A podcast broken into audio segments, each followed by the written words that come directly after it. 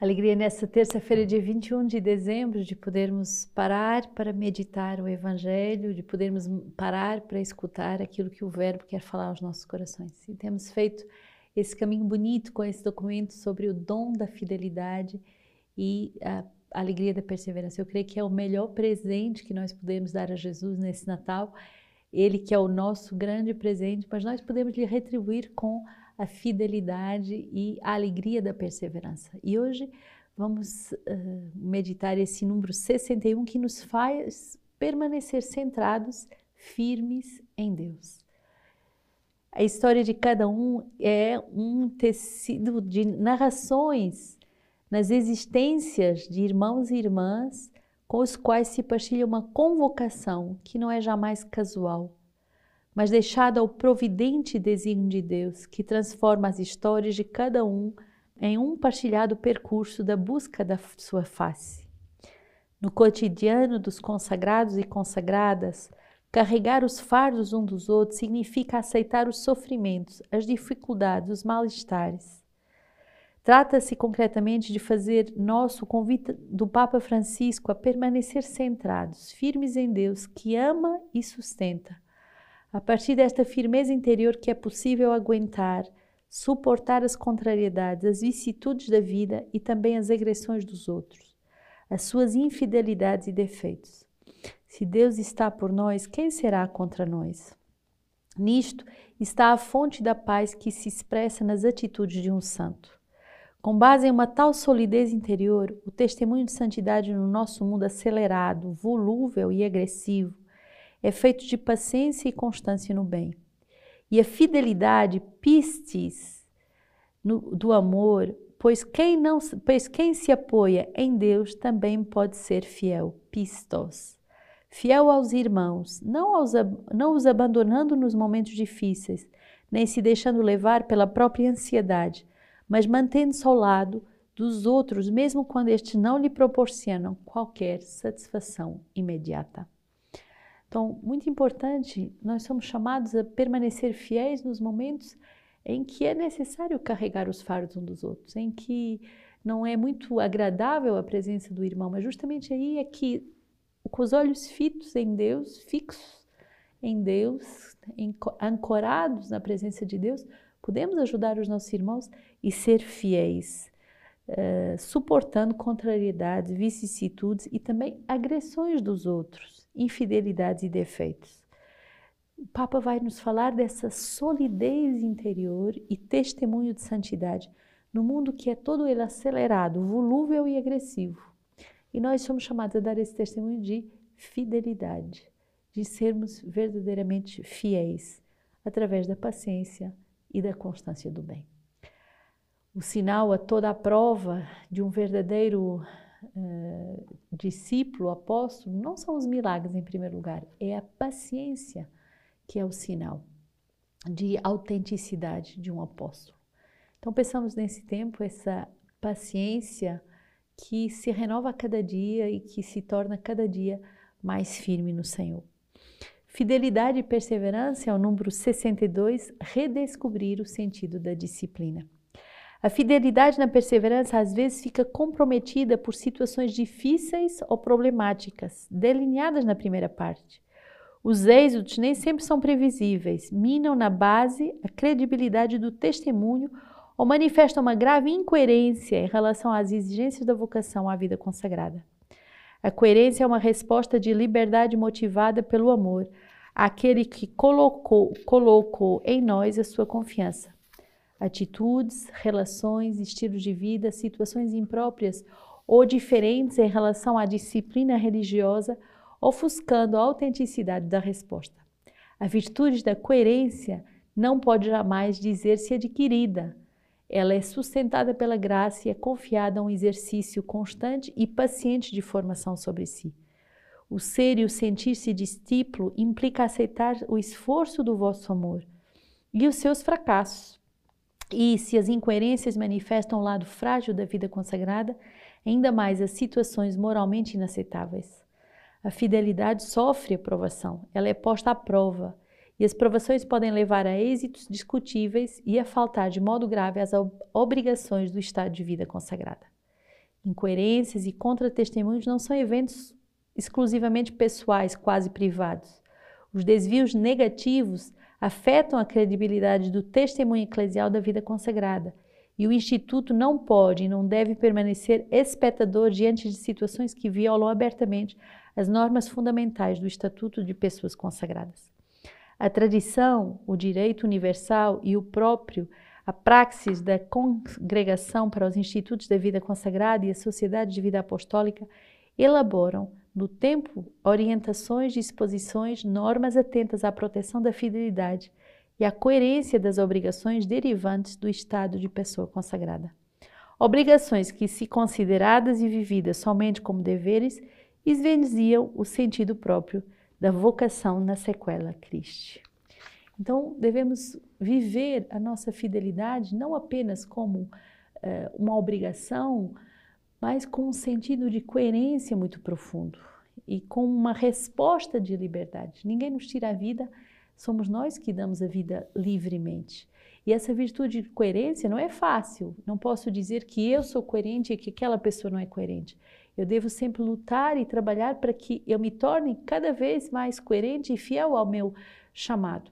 Mas tem que ter consciência que as minhas incoerências ferem não só a minha vocação pessoal, mas ferem toda a igreja referem à vocação à vida consagrada, à vocação à vida matrimonial, à vocação à vida sacerdotal. Então, o instituto, a comunidade, a igreja também deve ser responsável por esse, uh, esse testemunho de coerência que cada um dos seus membros devem dar. Incoerências e contra-testemunhos não são exclusivamente pessoais. E o Papa nos alerta isso com muita força, nos pedindo a todos uma grande vigilância nessa vida de coerência. Ninguém nos tira a vida, somos nós que a damos livremente. Se você ainda não adquiriu a nossa nova Alexio Divina, faça e aprenda durante todo esse ano em que vamos justamente meditar a coerência de dar a nossa vida com responsabilidade até o fim. Vai ser o tema de que dia após dia vamos trabalhar nessa Alexio Divina. É um belo presente de Natal se você ainda não adquiriu, ofereça aos seus amigos, aos seus benfeitores, aos seus familiares, aos seus as pessoas que trabalham com você, que estudam na faculdade, que estão nas mesmas, eh, nos mesmos ambientes. Ofereça a palavra de Deus para que justamente aprendamos todos esse testemunho, essa virtude da coerência. Cântico 2:8 a 14. A voz do meu amado, vejam, vem correndo pelos montes, saltitando nas colinas. Como um gama meu amado, um filhote de gazela, ei-lo postando-se atrás da nossa parede, espiando pelas grades. Postando-se atrás da nossa parede, espiando pelas grades, espreitando da janela, fala ao meu amado e me diz: Levanta-te, minha amada, formosa minha, vê, vem, vem a mim, vê, o inverno já passou. Olha, a chuva já se foi. As flores florescem na terra e o tempo da poda vem vindo e o canto da rola está se ouvindo no nosso campo. Despontam figos na figueira e a vinha florida exala perfume. Levanta, minha amada, formosa minha, vem a mim. Pomba minha que se aninha nos vãos dos rochedos, pela fenda dos barrancos, deixa-me ver a tua face, deixa-me ouvir a tua voz, pois a tua face é tão formosa e é tão doce a tua voz. Bonito essa passagem do Cântico dos Cânticos que proclama o fim do inverno e do inverno espiritual, do inverno das infidelidades, e que diz que só podemos ser fecundos e fiéis quando voltamos ao Senhor, de pé, numa atitude de ressurreição, numa atitude de volta, numa atitude de conversão. O tempo do Advento é um tempo de também de uma pequena quaresma, de conversão de vida. É um tempo para voltar ao Senhor de todo o coração. Por isso, o tempo da adoração deve ser priorizado. Deixa-me ver a tua face, deixa-me ouvir a tua voz, pois a tua face é tão formosa e tão doce a tua voz. Que bonito essa, esse apelo do Senhor para nos contemplar e poder ter tempo de intimidade. Outra palavra também possível para o dia de hoje é Sofonias 3, 14 a 18. Tão bonita essa passagem. Rejubila, filha de Sião, solta gritos de alegria, Israel Exulta, alegra-te e exulta de todo o coração, filha de Jerusalém. O Senhor revogou a tua, a tua sentença, Ele eliminou, eliminou o teu inimigo. O Senhor, o Rei de Israel que está no meio de ti, não verás mais a desgraça. Naquele dia será dito a Jerusalém: Não temas, Sião, não desfaleçam as tuas mãos. O Senhor teu Deus está no meio de ti, há um herói que salva. Ele exulta de alegria por tua causa, renovar-te-á por seu amor. Ele se regozija por tua causa com gritos de alegria, como nos dias de festas. Que bonito perceber que o Senhor vem verdadeiramente trabalhar o nosso coração e trabalhar essa alegria de sermos só de Deus, a alegria de trabalharmos uh, a vida uh, que se rejubila porque Deus vem eliminar a sentença que estava sobre nós, Deus vem expulsar o inimigo que nos afligia, como o herói que nos salva. Salmo 32: Celebrai o Senhor com harpa, tocai-lhe com lira de dez cordas, cantai-lhe um cântico novo, tocai com arte na hora da ovação. O desígnio do Senhor permanece para sempre, os projetos do seu coração de geração em geração. Feliz é a nação cujo Deus é o Senhor, o povo que escolheu para si como herança. Quanto a nós, nós esperamos por, pelo Senhor, Ele é o nosso auxílio e o nosso escudo. Nele se alegra o nosso coração, Ele é o nosso nome santo que confiamos. O desígnio do Senhor permanece para sempre. Desígnios do Senhor, que são desígnios de fidelidade, são irrevogáveis. Por isso, podemos lutar para ser felizes, porque sua fidelidade para conosco ela é inabalável. Lucas 1, 39 a 45. Naqueles dias, Maria pôs-se a caminho de uma região montanhosa e dirigiu-se apressadamente a uma região da cidade de Judá. Entrou na casa de Zacarias e saudou Isabel. Ora, quando Isabel ouviu a saudação de Maria, a criança lhe estremeceu no ventre e Isabel ficou repleta do Espírito Santo. Como um grande grito exclamou: Bendita és tu entre as mulheres, e bendito é o fruto do teu ventre. De onde me vem que a mãe do meu Senhor me visite? Pois quando a tua saudação chegou aos meus ouvidos, a criança estremeceu de alegria em meu ventre. Feliz aquela que creu, pois o que foi dito da parte do Senhor será cumprido. Feliz aquela que creu. Feliz aquela que acredita, feliz aquela que é fiel e que acredita nos desígnios do Senhor.